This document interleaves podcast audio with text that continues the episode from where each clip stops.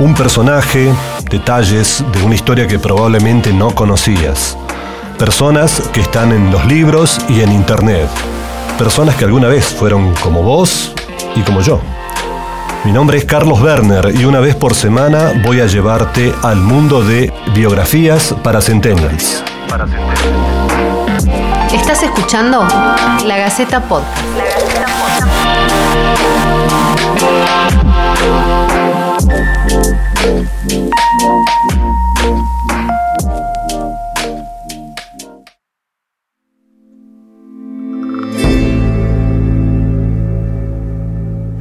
Haber vivido un poco más de 48 años no lo privó de haber tenido una existencia por demás activa y memorable. Con decir que llegó a convertirse en el primer presidente de la República Argentina sin pasado militar, cuando apenas había cumplido los 37. Con decir que tuvo varias profesiones y que en todas se destacó.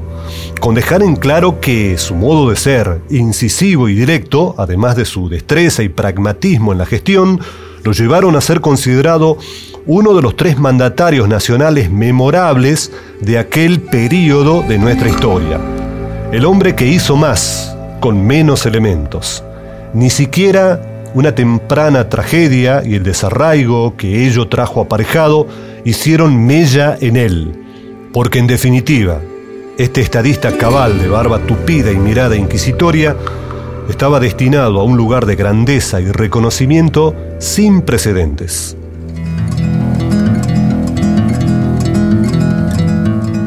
Nicolás Remigio Aurelio Avellaneda nació en San Miguel de Tucumán el 3 de octubre de 1837. Fue hijo de Dolores Silva Zabaleta y de Marco Manuel Avellaneda y González. Ella era descendiente de un adinerado comerciante y ganadero, Juan Manuel Silva, que tenía un negocio de artículos de ultramar cerca del Cabildo. Él, descendiente de ilustres catamarqueños, fue periodista y político, por un breve periodo gobernador tucumano y opositor a Juan Manuel de Rosas. Moriría a los 28 años, ejecutado en San José de Metán en 1841, tras protagonizar una revuelta contra el gobernador de Buenos Aires. Sí, claro, Marco Manuel es ese cuya cabeza fue expuesta para escarmiento clavada en una pica en el centro de la actual Plaza Independencia. Esta cruda circunstancia con su padre determinó que el pequeño Nicolás, de solo cuatro años, su madre, sus hermanos Marco Aurelio, Manuel y Eudoro, y su abuelo paterno, el comerciante Nicolás Avellaneda y Tula, huyeran ese mismo año, estamos hablando de 1841, al suroeste de Bolivia. La localidad de Tupiza fue el sitio donde se establecieron hasta que regresaron en 1847. En el medio de ese momento familiar nacería Isabel Salomé, una hermana fallecida en Jujuy en ese mismo año, a poco de nacer. Luego del regreso al país y con el paso de los años, comenzó a cursar estudios superiores. Se licenció en Derecho en la Universidad Nacional de Córdoba en 1855 y obtuvo tres años después el doctorado en la Universidad Nacional de Buenos Aires. En este último sitio ejerció como profesor de economía desde 1860, siendo recordado como un excelente docente y mejor expositor. A poco de recibirse se convirtió en un reconocido periodista. Primero fue colaborador del diario El Comercio del Plata, que fundara Florencio Varela durante la época de Rosas. También fue redactor en los periódicos El Nacional, diario al cual incluso llegó a dirigir, El Pueblo y El Eco del Norte, que él mismo fundó a los 21 años en 1855. En 1865 publicó su libro Estudios sobre las leyes de tierras, ensayo que versa sobre los derechos de propiedad de los predios rurales. No fue su único contacto con las letras. Avellaneda manifestó toda su vida una natural inclinación hacia la literatura.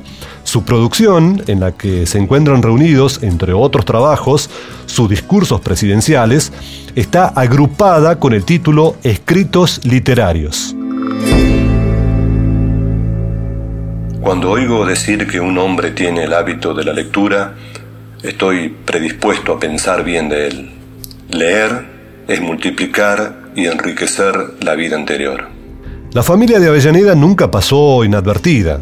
Así como el padre de Nicolás fue un protagonista fuerte de la historia tucumana, su hermano, Marco Aurelio, fue un destacado legislador y funcionario. Fue diputado y senador de la Nación y ministro en tres oportunidades, dos veces en Hacienda y una en Interior.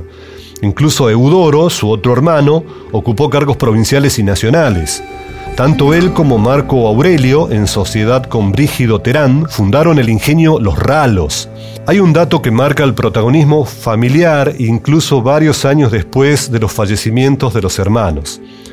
Y es que un nieto de Nicolás, nacido en Catamarca, el militar José Domingo Molina, fue quien ejerció la presidencia provisoria del país tras el derrocamiento de Juan Domingo Perón por acción de la autodenominada Revolución Libertadora.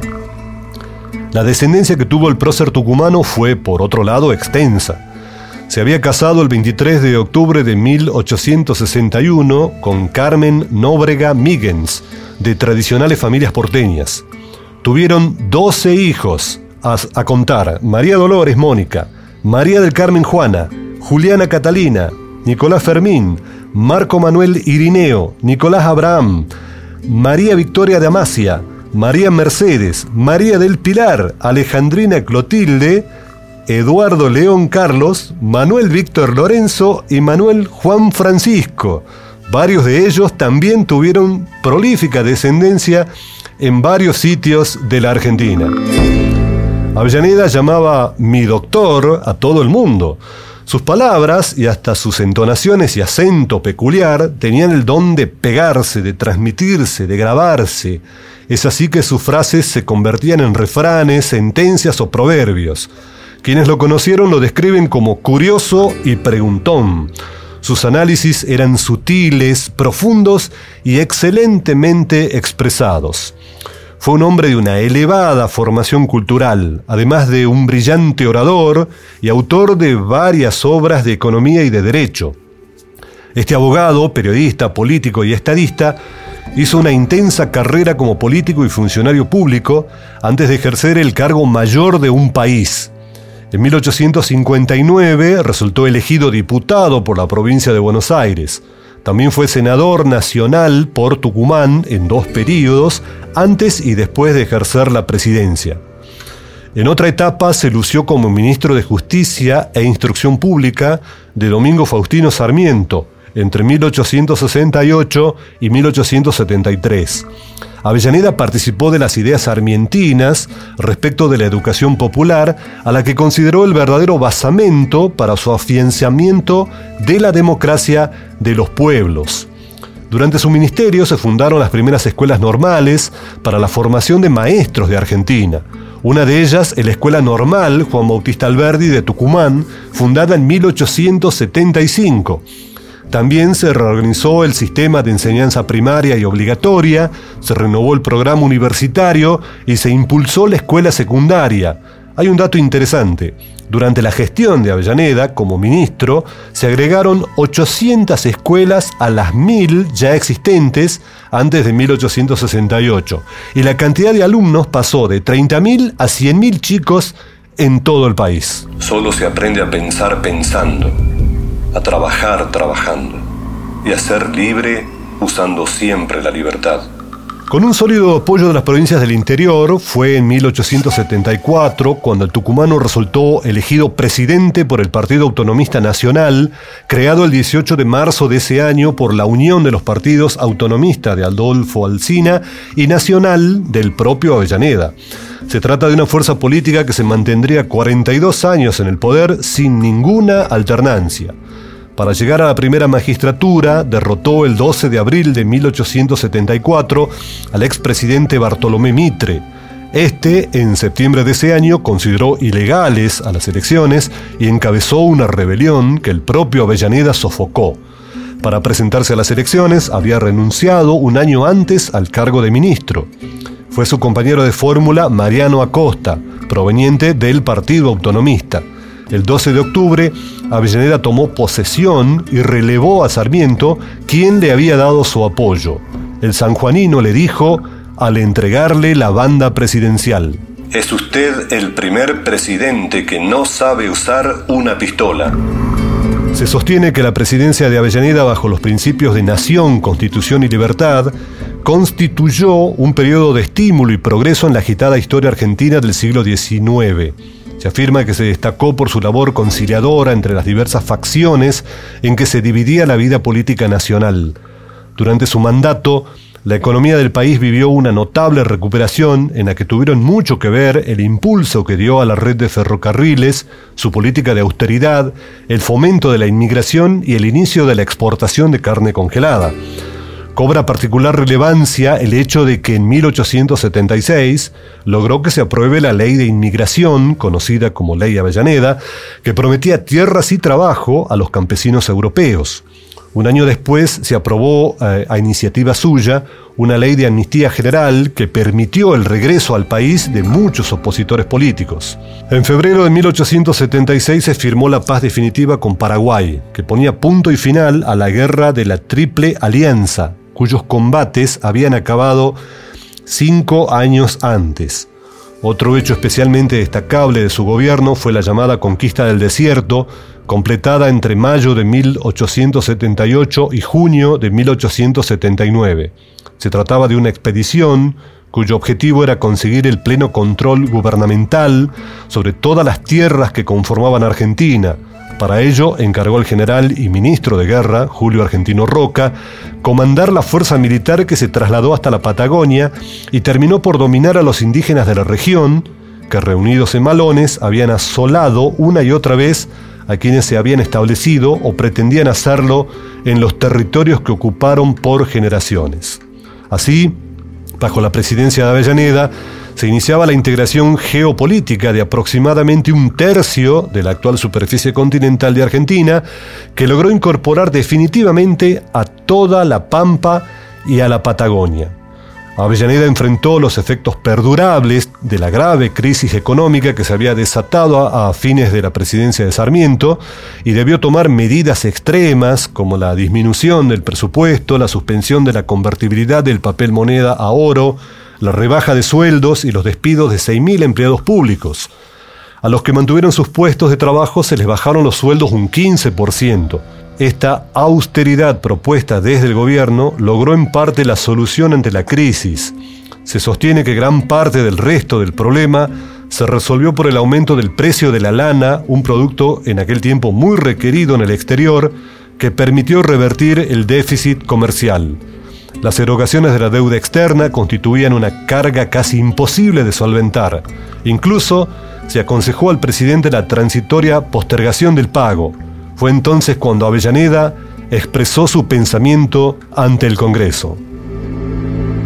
Los tenedores de bonos argentinos deben, a la verdad, reposar tranquilos. La República puede estar dividida hondamente en partidos internos, pero no tiene sino un honor y un crédito, como solo tiene un nombre y una bandera ante los pueblos extraños hay dos millones de argentinos que economizarán hasta su hambre y su sed para responder en una situación suprema a los compromisos de nuestra fe pública en los mercados extranjeros. Durante la gestión de Avellaneda eh, se produjeron numerosos hechos que marcaron época. Vamos a destacar algunos. Uno de ellos sucedió en 1875 cuando se inauguró la primera exposición rural de Buenos Aires organizada por la Sociedad Rural Argentina.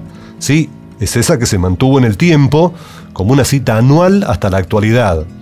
Por otro lado, en diciembre de 1876 llegó el primer eh, barco frigorífico, el frigorífico, así se llamaba eh, la nave, equipado con dos cámaras que mantenían una temperatura de cero grado. Con el invento se modificó notablemente el panorama de las exportaciones y se incrementó el valor del ganado. Fue así que se hizo el primer embarque de carne congelada hacia Europa y al año siguiente el primero de cereales. Con el paso de los años el invento fue perfeccionado y aprovechado por los ingleses que se convirtieron en los principales compradores de carne congelada, comercio que se constituyó en base fundamental de la economía argentina. Otro dato relevante es que la red ferroviaria nacional tuvo un gran impulso durante el gobierno de Avellaneda, llegándose a los 2.516 kilómetros al final de su mandato. En seis años se registró un aumento del 89% en la construcción de vías. El propio presidente inauguró el ramal hasta San Miguel de Tucumán, el ferrocarril central norte que se había iniciado durante la presidencia de Sarmiento. Se inauguró el 30 de octubre de 1876. De manera paralela se extendieron otras vías férreas en Buenos Aires e incluso hasta San Luis. El silencio es el lenguaje del dolor supremo. Es lenguaje del que podría contestar y prefiere callarse por no herir y no herirse.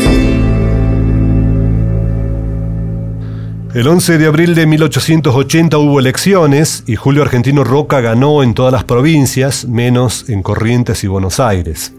161 electores avalaron al tucumano contra los 71 que apoyaron a Carlos Tejedor, el gobernador de Buenos Aires. Esta provincia, que temía la federalización de la ciudad, no aceptó el resultado. En aquel entonces los presidentes eran huéspedes de la provincia y no tenían territorio federal. Las cosas se complicaron.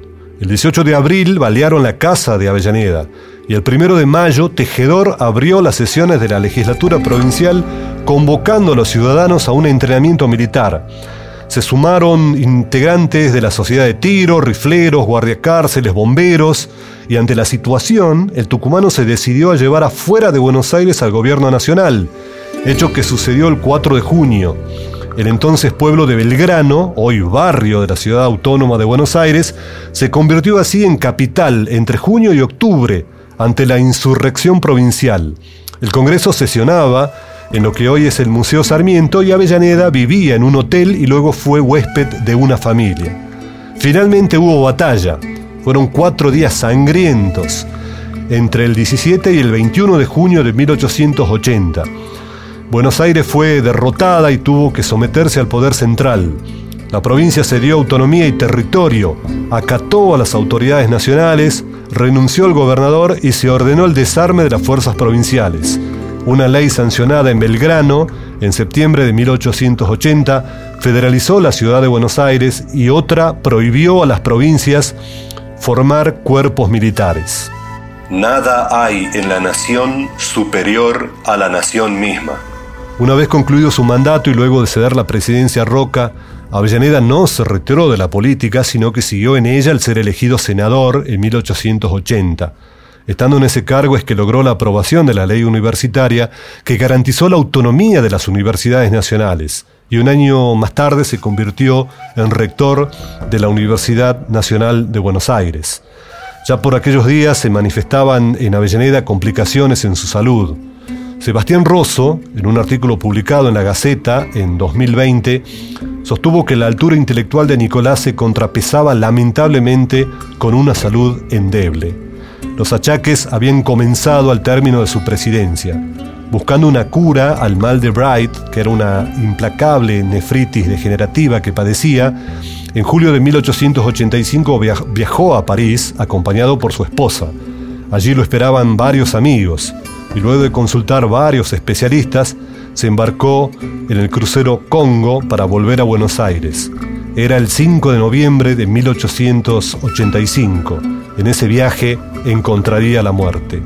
Rosso tomó en cuenta una carta que Marco Aurelio Avellaneda le escribió a sus hermanos Manuel y Eudoro, en la que expone los últimos momentos de Nicolás y los sentimientos desgarrados de quienes formaban su círculo de afectos.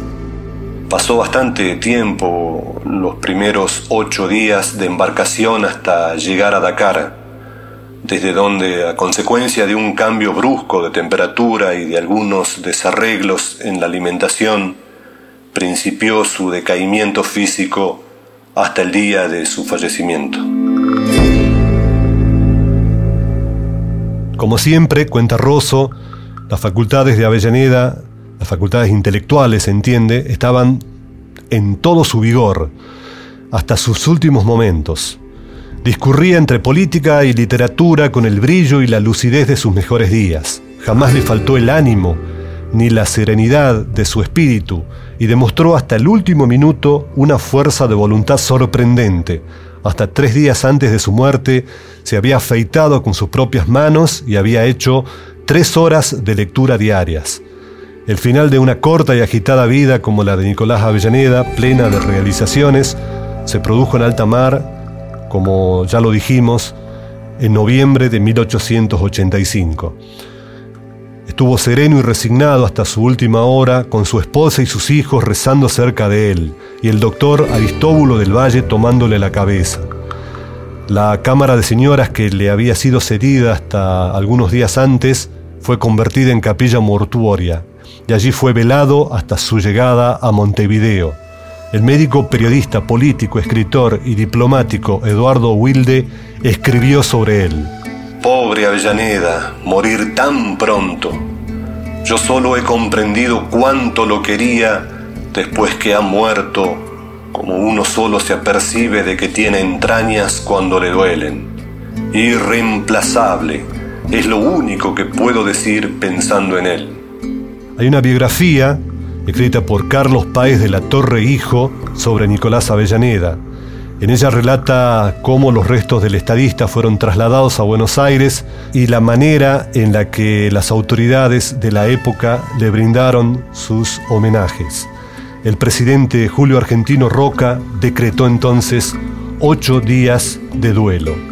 Avellaneda vive hoy no solo en su legado e ideas, sino también en los homenajes que le rinden a lo largo y ancho del país, nombrándolo en ciudades, pueblos, escuelas, calles, avenidas, instituciones, clubes y un sinfín de otras menciones. Las estatuas erigidas a imagen y semejanza del gran tucumano dominan el paisaje por doquier, y es que tamaña figura quedará por siempre omnipresente en la memoria de todos los argentinos.